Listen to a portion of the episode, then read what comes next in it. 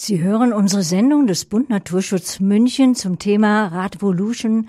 Dreht München jetzt das Rad? Im nächsten Beitrag haben wir einen Studiogast. Auch er ist begeisterter Radler. Ich zitiere aus dem Kurzporträt der Münchner Stadtverwaltung. Bereits als Kind auf dem Radl setzte sich Florian Pauls Begeisterung für den Radverkehr in München mit jedem Arbeitsplatz fort. Diplomarbeit zur Radverkehrsförderung im Kreisverwaltungsreferat, Projektleitung bei der Münchner Verkehrsgesellschaft und Mitarbeit am Lehrstuhl für Verkehrstechnik führten zu seinem Traumjob als Radverkehrsbeauftragter der Landeshauptstadt München. Des Weiteren wird beschrieben, dass für Florian Paul die Förderung des Radverkehrs in München eine Herzensangelegenheit ist. Als Koordinator an der Schnittstelle zwischen Verwaltung, Politik, Bürgern und Öffentlichkeit setzt er sich hierfür mit persönlichem Engagement und Leidenschaft ein. Nun, er ist zu uns ins Studio gekommen. Somit kann er persönlich berichten, ob der Titel unserer Sendung Radvolution dreht München jetzt das Rad seine Berechtigung hat. Kollegin Eva Dutz hat noch einige Fragen mehr in petto. Ich begrüße nun herzlich im Studio Herrn Dr. Florian Paul zusammen mit Kollegin Eva Dutz. Schönen guten Abend. Guten Abend. Herr Dr. Paul, Sie sind Radverkehrsbeauftragter der Stadt München und sprechen selbst ja von einem Traumjob, wie wir gehört haben. Seit wann gibt es denn diese Stelle? Seit wann haben Sie diese Funktion? Und warum ist es denn ein Traumjob? Die Stelle gibt es ähm, ziemlich genau seit zwei Jahren. Die wurde neu geschaffen vom Münchner Stadtrat.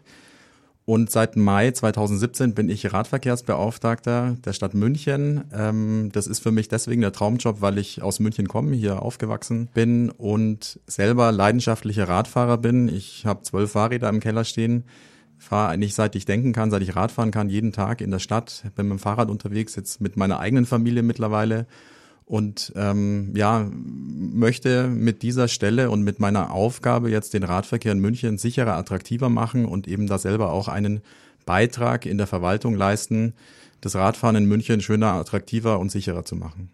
Das ist ja vielleicht schon ein Traumjob, aber bestimmt auch ein schwieriger Job, der vor vielen Herausforderungen steht. Vielleicht wenden wir uns erst einmal den Statistiken oder den Zahlen zu.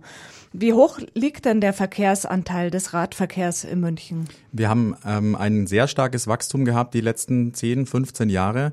Wir liegen jetzt bei 18 Prozent Radverkehrsanteil in München.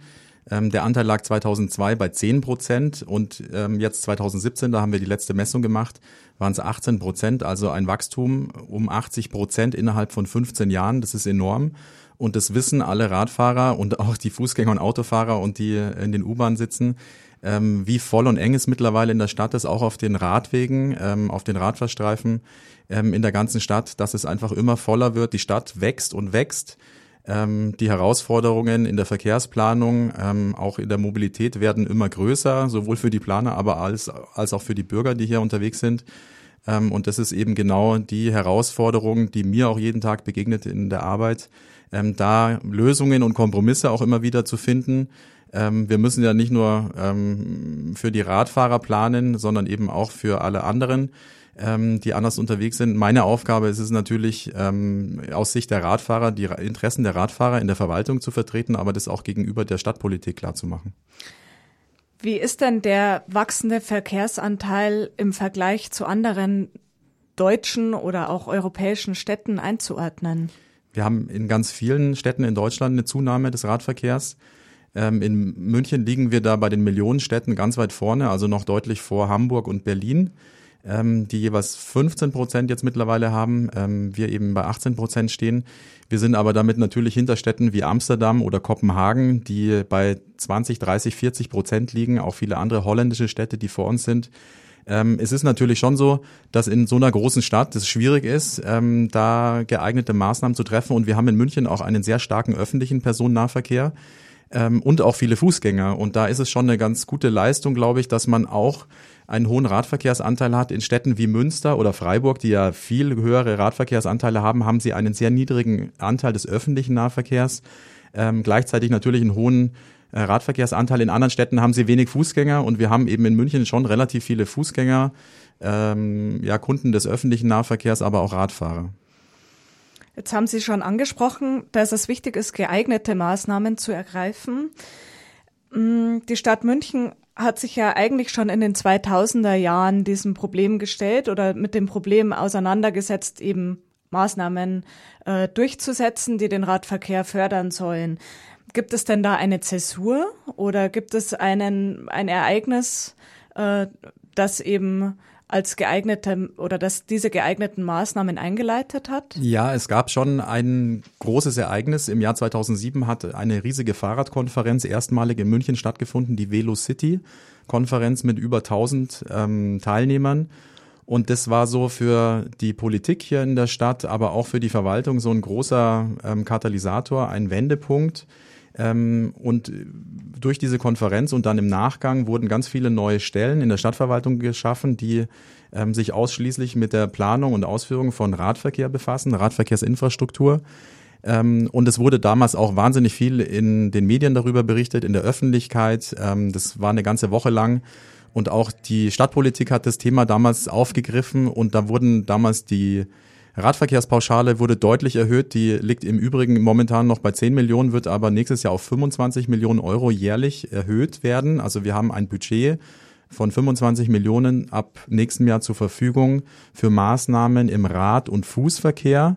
Ähm, das ist mittlerweile jetzt ganz ordentlich. Das lag mal bei 1,5 Millionen, wurde dann auf 4,5 Millionen erhöht. Jetzt liegt es seit ein paar Jahren bei 10 Millionen. Nächstes Jahr haben wir mehr als doppelt so viel zur Verfügung und auch das ist wieder ein wichtiger Punkt, um hier ähm, den Radverkehr weiter auszubauen und zu fördern. Jetzt hört sich das ja alles sehr positiv an und nach einer regelrechten Erfolgsgeschichte. Der subjektive Eindruck vieler Radlfahrer in München ist allerdings ein anderer. Ich spreche da auch aus eigener Erfahrung. Ich fahre selbst seit mittlerweile 20 Jahren fast täglich äh, kreuz und quer durch München und mh, mm, bei mir stellt sich eigentlich zunehmend das Gefühl ein, dass es sehr unsicher ist, durch München zu radeln. Früher gab es natürlich auch gefährliche Situationen. Mittlerweile bin ich manchmal abends froh, dass ich noch lebend daheim angekommen bin. Mh, mm, vielleicht machen wir das doch mal an einem konkreten Beispiel fest. Wenn ich zum Beispiel von Moosach nach Berg am Leim fahre, also vom Münchner Westen in den Münchner Osten, dann begegnen mir ja zahlreiche Gefahrenquellen. Zum Beispiel, dass ich mir einen sehr engen Gehweg äh, teilen muss als Radlfahrer mit Fußgängern, dass ähm, Ampeln früher für Fahrradampeln früher auf Rot, später auf Rot schalten wie Fußgängerampeln und dadurch die Rechtsabbieger des einen übersehen als Radlfahrer. Wie wird man denn dieser Fülle an Problemen Herr? Ja, es ist eine ganz schwierige Frage. Mir begegnen diese ganzen Probleme auch jeden Tag. Ich habe zwar zum Glück nicht so einen weiten Weg jetzt in die Arbeit aus Sendling ähm, in die Blumenstraße am Sendlinger Tor. Ähm, es ist natürlich schon so, dass wir ein brutales Wachstum, ein Bevölkerungswachstum in der Stadt haben, das die Stadt irgendwie verkraften muss. Und wir haben ja häufig eine Radverkehrsinfrastruktur aus den 70er, 60er Jahren, schmale Radwege, wir tun uns wahnsinnig schwer, ähm, Platz zu schaffen, mehr Platz für die Radfahrer, auch für die Fußgänger, weil wir eben eine historisch gewachsene Stadt sind äh, mit sehr teilweise engen Straßenquerschnitten. Also wir können nicht einfach Häuser wegreißen, sondern wir müssen uns überlegen, wie wir diesen Platz, diese Flächenkonkurrenzen, die insbesondere mit dem Auto da sind, neu verteilen und Sie haben das angesprochen, das sind natürlich an ganz vielen Stellen, gerade in der Innenstadt, wenn man einmal quer durch die Innenstadt fahren muss, da wird es immer enger, je weiter Sie in die Stadt hineinkommen. Wir haben hier unfassbar viele öffentliche Parkplätze nach wie vor. An jeder noch so kleinen Straße sind normalerweise links und rechts Parkplätze. Und da müssen wir uns natürlich schon fragen, ob wir uns das in Zukunft noch leisten können und wollen, so viel öffentliche Fläche für abgestellte Privat-PKWs zur Verfügung zu stellen, wo wir ein riesiges Aufkommen an Fußgängern haben, zum Beispiel in der Fraunhofer Straße, ganz viele Geschäfte, ähm, Läden, Wirtshäuser ähm, und wir uns überlegen müssen, ob das nicht sinnvoll ist, da dass die Leute einfach von A nach B kommen und mobil bleiben und diese Privilegien, die teilweise da sind, mit sehr günstigen ähm, Parklizenztickets, mit sehr günstigen Parkgebühren, teilweise nur sechs Euro am Tag. Ähm, und da müssen wir uns eben genau überlegen, wie wir den Menschen hier, die hier leben und wohnen und so wie sie zur Arbeit müssen jeden Tag, so den Platz geben, damit die auch sicher unterwegs sein können und auch die, die mit dem Radl fahren wollen, ähm, das auch sicher machen können und sich nicht jeden Tag äh, um ihr Leben fürchten müssen und immer wieder in kritische Situationen geraten. Ähm, wir haben auch leider ein Wachstum bei den Radverkehrsunfällen, einfach durch die sehr starke Zunahme. Ähm, und das ist natürlich eine sehr besorgniserregende Entwicklung und wir müssen da unbedingt größere Befreiungsschläge schaffen. Das ist in der Vergangenheit nicht so einfach gewesen, da politische Mehrheiten dazu äh, finden. Ähm, gleichzeitig, wir haben, wir versuchen immer wieder Kompromisse zu finden. Das funktioniert halt manchmal gut und manchmal weniger gut. Und da muss man sich halt dann genau überlegen, ob es an der Straße nicht deutlich mehr Platz für die Fußgänger und Radfahrer dringend notwendig wäre, damit die sicher unterwegs sein können.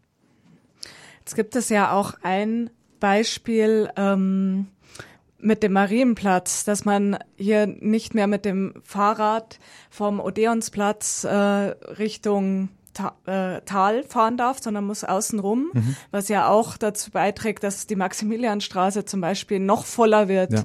wie sie eh schon ist. Ja, also der Marienplatz ist ja ein heißes Eisen gewesen, das hier lang diskutiert wurde. Ähm, das ist natürlich jetzt sehr fußgängerfreundlich da geworden. Ich bin da selber öfters unterwegs. Es ist als Fußgänger, Leute, die da, also Touristen, die als Besucher in der Stadt sind, auch mit Kinderwegen, Rollstühlen, ähm, sehr entspannt. Es fahren da keine Busse mehr, keine Taxen, leider auch keine Radfahrer mehr. Das ist für die Radfahrer ärgerlich.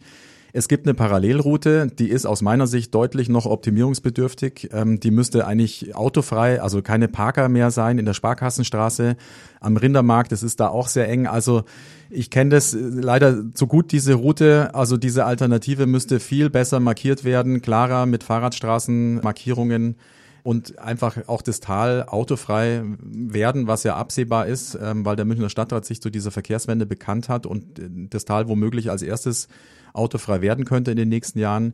Ich glaube, dass das dringend notwendig ist, dass wir hier den Autoverkehr aus der innersten Altstadt herausbekommen und eben nicht mehr unfassbar viel Platz für parkende und fahrende Autos in der zentralen Innenstadt zur Verfügung haben.